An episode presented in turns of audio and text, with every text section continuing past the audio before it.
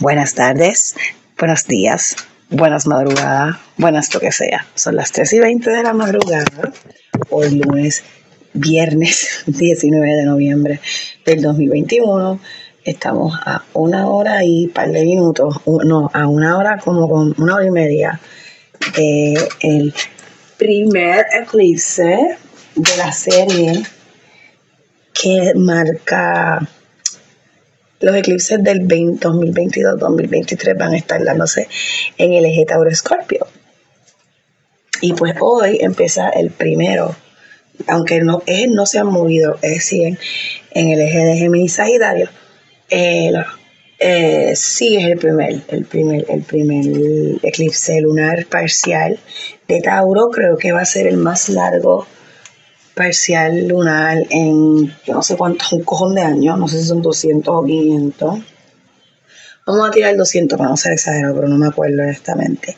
Y es el día, o sea, este, lo curioso para mí de este eclipse que está pasando, este se está dando con mi sol y con mi luna natal, o sea, con el sol en Escorpio y la luna en Tauro, la llena, que es la natal mía, y ese es un eclipse una llena parcial. Esto es eclipse en mi luna natal, que happens to be la llena de la temporada. Como les ha ido en esta bella temporada de Escorpio. Y entonces, es, exacto, está, el Mercurio está en mi posición, en mi destino natal. Mercurio está en Escorpio. Marte está en Escorpio, pero yo no soy Marte en Escorpio, soy Marte en Virgo. So, me imagino que cuando yo nací, probablemente este, a lo mejor el Marte estaba en retrógrado. O un retrógrado, un between. Siempre hay retrógrados. Por eso es que no todos los años, no todos los planetas están en el mismo lugar, la misma fecha. Este, pero sí estamos en mi tránsito de Venus natal, que es el Venus en Capricornio, y va a durar cuatro meses ese tránsito porque hay retrógrado de Venus. So, yes lo estoy sintiendo todo, está hermoso. Eso sí, mis nodos, o sea, los lugares donde se dan los eclipses, eh, no son en Tauro y Escorpio. Mis nodos están en Cáncer y Capricornio, son los eclipses de hace como dos años, dos y tres años fueron en mis nodos. Y sí los sentí. Pero entonces, ahora son en los nodos que les corresponden a mi Sol y a mi Luna, que es el eje Tauro-Escorpio. Y eso es lo que yo quería hablar básicamente hoy, de esa energía de ese eje y qué significa eh, encarnarlo, de acuerdo a la, a la astrología tropical, porque yo, si no me equivoco, en la sidereal yo soy un sol en Libra y una luna en Aries. Pero yo no, la, la o sea, yo no soy una dura en tropical, en Védica todavía mucho menos, pero reconozco porque se habla de que también es muy interesante y bastante explicativa y también se usa mucho con lo de la Ayurveda, so that's kind of deep. So, ¿qué quería compartir acerca del eje Tauro Scorpio? Pues quería compartir que hace par de meses yo estaba escuchando por Instagram unos live a Pablo Flores, que es un astrólogo chileno radicado en México, estaba hablando con un muchacho que se llama Matías y Estefano. Yo no sé qué carajo es lo que hace Matías. Si es de lo que habla es de es alguna pendeja esotérica o no sé qué. Pero ese día estaban hablando de astrología. Y Pablo en una le pregunta a Matías que cuáles eran los signos o la fuerza o el eje que él encontraba que a la gente se le hacía más difícil, o sea, se le hacía más, no signos per se, energía. ¿Cuál energía de qué signo? Encontraba Matías que a la gente se le hacía más difícil aceptar y trascender y trabajar y encarnar y todas esas cosas. Y Matías dijo que el eje Tauro Escorpio. ¿Por qué? Porque Tauro representaba las necesidades. El yo necesito comer, el yo necesito refugio, yo necesito comodidad. Tauro y Cáncer tienen muchas cosas bien parecidas, muchas energías. Este, pero Tauro es tierra fija, Cáncer es agua cardenal. So, él estaba hablando de eso, de cómo Tauro representaba la lucha del ser humano desde que era humano en conseguir lo que le permite sobrevivir. Mientras que Escorpio, pues era el otro lado, básicamente la parte espiritual, lo que, lo que lo, lo, oculto, las sombras, lo que está abajo, lo que no queremos tocar. Y entonces dijeron que por eso era tan difícil que la gente como que bregara con eso y que el otro eje que se hacía difícil a la gente trabajar era cáncer capricornio, que ese es mi eje de los nuevos nortes. Pues cáncer, cáncer, cáncer este, tiene que ver con el hogar, con la familia, con el cuidado. Capricornio tiene que ver con la disciplina para alcanzar los recursos y lo material también para obtener eso. Y es verdad, se, se, pueden parecer un poco, por eso es que digo que Cáncer Tauro como que tienen una, una, aire. Y, y Scorpio Capricornio también yo encuentro que sí. Lo que pasa es que pues Capricornio es, eh, ¿cómo es? Puñeta, tierra mutable, tierra y tierra, que mutable, tierra cardenal y Escorpio agua fija. So, esa explicación que ellos dieron me encantó de lo que era el eje Tauro Escorpio y porque se le hacía a la gente tan difícil como que aceptarlo. Y después estaban hablando de que, que era, que se me olvidó, a rayos sea. Hoy no puedo, me cago en todo, no puedo que estoy cansada. Este, pero, exacto, yo quería hablarle esto porque cuando yo quería, me, me propuse hablar de lo que era la energía. Ah, ya me acuerdo de lo que ellos dijeron. Que Tauro era insaciable. Era saciable, mientras que Escorpio no. Porque era insaciable. Y oh my god, puedo hablar mucho de esas dos energías, porque una es mi sol y una es mi luna. So, yes, eso, eso, podemos hablar ahorita. Pero nada, que yo cuando quería, me, me, me, me proponía hablar de lo que era la energía de este eje, pensaba en el continuo del duelo y el placer. El duelo y el placer. Que no sé de dónde fue que escuché esto de que vivimos en una constante negociación del duelo y el placer y pues la gente, pues la gente, sino el conocimiento popular zodiacal eh, relaciona a Tauro con lo placentero, con esa búsqueda de lo placentero y lo, lo material, material no en cuestión de dinero ni pertenencia, sino lo que es tangible, lo que vemos. Y, y pues que Escorpio tenía que ver con el duelo, porque Escorpio tiene que ver con la energía que quiere ir a donde nadie quiere ir, a lo oscuro, lo difícil, lo pesado. Y por eso Tauro es como que, ¿verdad? En la mitad de la primavera, Escorpio es como que en la mitad, del pleno mitad de, otoño. Y pues esto de la constante negociación del duelo y el placer eh, eh, me gusta porque entonces nos hace ver la vida como lo que realmente es, como que momentos de duelo y placer. Y la constante negociación, no hay mucho más que hablar que eso y lo que venga en between. Pero sí, sí, sí les puedo decir, qué sé yo, como yo estoy ahora mismito trabajando eso, viendo eso en, esta temporada conmigo misma. Deja que te puedo decir eh, cosas, por ejemplo, yo quería, ah, si yo te hago un episodio en el cual yo te quiero hablar de temáticas taurinas que tienen todo que ver con, con lo que estamos presenciando. Pues Tauro tiene que ver todo con esa desconexión que nos hicieron de la naturaleza cuando nos encerraron y nos encerraron en plena temporada taurina el año pasado, que me acuerdo que me fui para el Airbnb donde tengo el trailer y yo estaba así tocando con mis pies toda la grama y llorando porque no podía bregarle todo el verde de estar un fucking mes encerrada. Y, y, pues si yo te digo, si yo quiero hablar basada en los conocimientos que quiero compartir, eh, cosas con temáticas taurinas, Um, lo que tiene que ver con los recursos y, el placer, eh, como comer. Y, o sea, comer es algo que te da placer y es un recurso.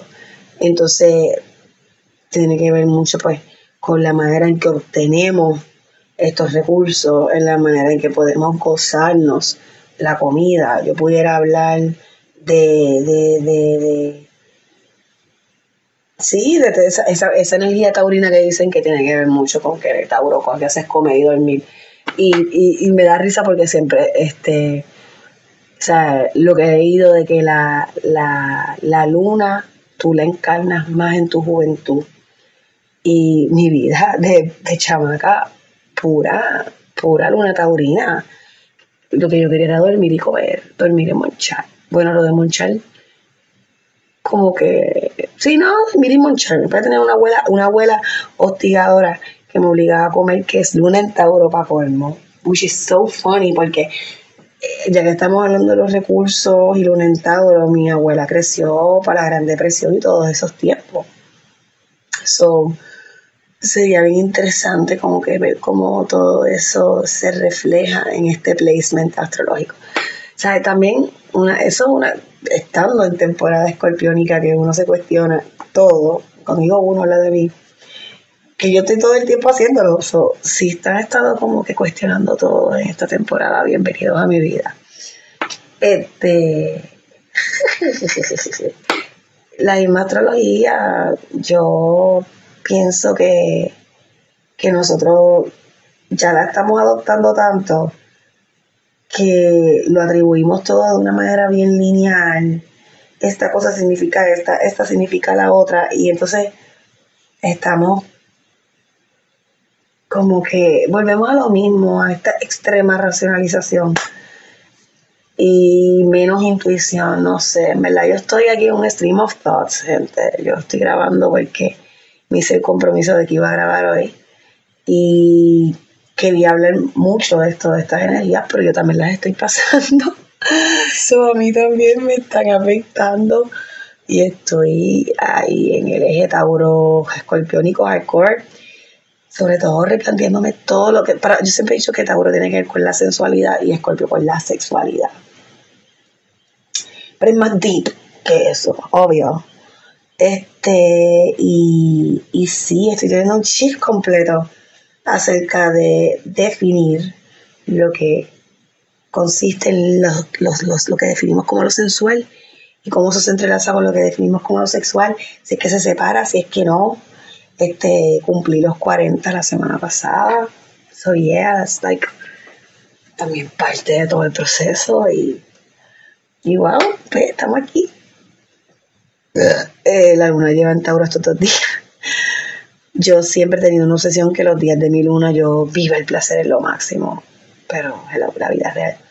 Pero realmente ayer me fui en pura glotonería, luna taurina, y me siento como culo de mandrillo hoy. Mi sistema digestivo está bien cabronado conmigo. Eh, y pues eso también tiene que ver con replantear todas estas cosas, estas temáticas. Por ejemplo, la temática taurina, que para mí tiene que ver con el comfort food, por el comer emocional, hay que transformarlo. Y hay que encontrar el placer en el cuidarse, placer en el cuidado. Y entonces, pues, también hay que bregar con las partes oscuras, escorpiónicas, para trabajar con las depresiones que no nos permiten mover el cuerpo. Y hacer cosas, en verdad, estoy bla bla bla bla. estoy tan, tan, eh, o sea, I feel you, si ustedes se sienten igual, esto es un grupo de apoyo, esto es un grupo de apoyo. Um, yo en verdad siento estas cosas, son muchas, se avecinan muchos cambios, muchas cosas y siempre se avecinan, la vida es un continuo. Y nada, y estamos aquí bregando, tratando de sobrevivir. Este, mano, ¿qué puedo decir? Este, lecturas recomendadas según la temática taurina escorpiónica que tengo aquí, pues tengo el libro de Queer Cosmos del astrólogo Colin Bledel, que estoy por leerlo, lo compré, obviamente no lo he leído. Este Queer Cosmos, eh, uno que se llama Queering the Tarot en Queering Your Craft. Ay, no me acuerdo. ¿Sabes que los menciono al aire por si alguien quiere y me quiere saber? Yo se los paso. Este y otro que se llama Ace, creo que Ace, que se llama, que es acerca de la asexualidad. Eh, otro libro que tengo ahí de otro de otra persona, astróloga queer, que se llama Postcolonial Astrology. Le he mencionado como en tres episodios y no he leído un bicho, pero no importa, las intenciones son lo que cuenta, como siempre. Esos son los libros que yo quise, yo quisiera meterle mucho, que creo que tiene todo que ver con esta energía escorpiónica que no solamente encarno ahora, encarno todo el año, porque precisamente tiene mucho que ver con todas estas cosas que me estoy replanteando acerca de mi deseo sexual, cómo he trabajado mi sexualidad y mis actitudes sexuales a través de todos estos años, qué me gustaría para mí ver, um, ¿sabes? Centrarme de todo este conocimiento que se salga de ese hetero binario de mierda y embrace and accept todas estas partes de nosotros bien bellas y sanando. Y, y sí, básicamente por eso es como que esos libros son los que quiero leer así, cabrón. Y para de la parte así taurina, hay una serie en YouTube de hace par de años que se llamaba For Forks Sake, For Forks como de tenedor sake, que eran uno, estas dos actrices que mientras comían, hablaban con otras personas que también comían y hablaban temas bien interesantes como de acerca de imagen corporal, gordofobia, um, este, feminidad y comida. En verdad está por, por, por, por YouTube y quería verlo este, antes de hacer todo esto. Y entonces el libro que siempre estoy hablando, el de el de Decolonizing the Diet, que yo sé que ese libro me va a dar tantas respuestas acerca de pandemias y mierdas que están pasando, porque tiene todo que ver con un chorro de mierdas que nosotros no sabemos. y, y qué es otro libro estoy leyendo aquí. Ah, el libro que mencionaron. Leí ese libro de, de Four Fork, en esa serie de Four Forks había un libro que se llama Food and Femininity, que nunca lo he leído, que me acuerdo que lo tengo, porque una de las mejores amigas de mi mamá por ese tiempo me regaló una tarjeta y lo compré. Y nada, en verdad, Corillo, yo no sé, viste, yo escribí aquí lo que quería hablar, pero en verdad yo estoy como que en un stream of thought, porque pues tengo muchísimas cositas que quiero hacer, pero poniendo las cosas con calma.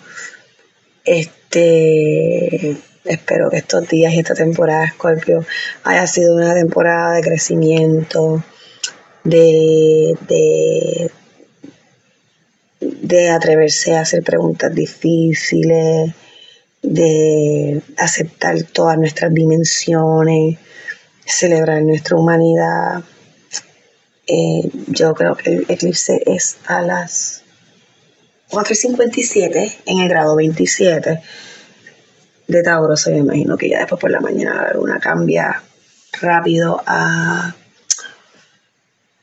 a luna en Géminis, pero esa energía de esta luna llena va a durar y va a durar más todavía porque es en medio de eclipse. So ya tengo un guille que rompo esquina, que rompo caño, porque estamos en mi sol y en mi luna. Y ustedes tienen que bregar, porque toda esta ricura es bien deliciosa. Y I wouldn't have it any other way. Aunque a veces soy bien, es, bien intenso tener estos placements, son bien intensos. Y sé que es bien shocking. Y nada, porque en verdad, yo esta temática Sol y Tauro se las traigo a ustedes todo el año con mi existencia. El trabajo que yo hago, la manera en que yo abordo lo que hago. El tener un podcast como este está totalmente reforzado por mi Sol en Escorpio y en Tauro. Y, pues con todos mis placements capricornianos, que entonces la temporada Capricornio vamos a vacilar con eso, aunque todavía seguimos en Venus en Capricornio. Que entonces también estamos en una, replan una revisión de lo que son los mensajes de relaciones. ¡Oh! ¡Qué loquera! Dios mío. Sí, así estoy. Esos fucking gases que me estoy tirando. Pero nada. Happy eclipse. Happy full moon. Happy resto de temporada escorpiónica. Empezamos Sagitario, creo que es el lunes. Pero yo creo que ahí empieza, no sé el día, pero empieza la temporada de Escorpio sidereal. Eso no se acaba la temporada de Escorpio. No, pero estoy estoy bien puesta para recibir la energía sagitariana. Usualmente yo estoy súper puesta para recibir la energía sagitariana. Es bien parecida a la escorpiónica, excepto que los sagitarios no tienen un bicho de filtro y son más fueguitos, pero nos parecemos mucho. Este. Y nada, seguimos aquí tocando base y hablando. Grabé porque quería, de verdad que hacer aunque fuera un episodio cortito, hablando de esta energía. Disculpen si mi línea de pensamiento está fracturada. Este, no sé, así es que tenía que salir. Eh, espero que algo que les haya traído de lo que he dicho les ayude. Este. ¿Qué más? ¿Qué más? ¿Qué más puedo? Nada, mi gente, que, que los próximos eclipses van a ser. Hay uno más, creo que en Sagitario ahora, en diciembre, y después los próximos eclipses, que imagino que entonces van a ser allá en para mayo, junio, julio, para allá, son todos Tauro Escorpio, igual que el año que viene. O sea, van a ser entre Tauro y Escorpio, se van a turnear. No, pendeja, exacto, van a ser en mayo, porque en mayo es la temporada Tauro la temporada Tauro entre mitad de abril y mitad de mayo. Este, y nada, estamos aquí, estamos aquí apoyándonos, brindándonos magia todo el tiempo. Eh, bueno, descansen, descansen, descansen, tómense el tiempo para descansar, reclamen su descanso, reclamen sus derechos, reclamen su, reclamen su derecho al placer. Y el placer, esto son cosas, les voy a dejar la asignación. Hagan una lista de las cosas que les brinda placer. Desde rascarse un dedo hasta comer algo, un olor, una sensación. Eh, por eso es que Tauro toda esta cosa del placer, porque tiene que ver con sentir lo palpable, lo material.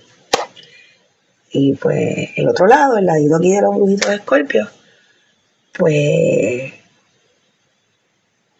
queremos saber qué hay detrás de todo ese placer y todo ese, ese, ese, ese, ese, ese estado material. ¿Qué pasa? ¿Qué pasa? ¿Qué pasa después de eso? ¿Cómo, cómo se transforma? Escorpio tiene todo que ver con las muertes y los renaceres los procesos. Por eso es que dicen que son aves fénix. Porque se inmolan para renacer. Sí lo hacemos mucho. No me encanta. Esa parte escorpiónica me, me, me, me rejodo un poco. Que, que, que para que, que, a veces, porque sabemos el quemisal y pues nos inmolamos, y, pero yo estoy cansada.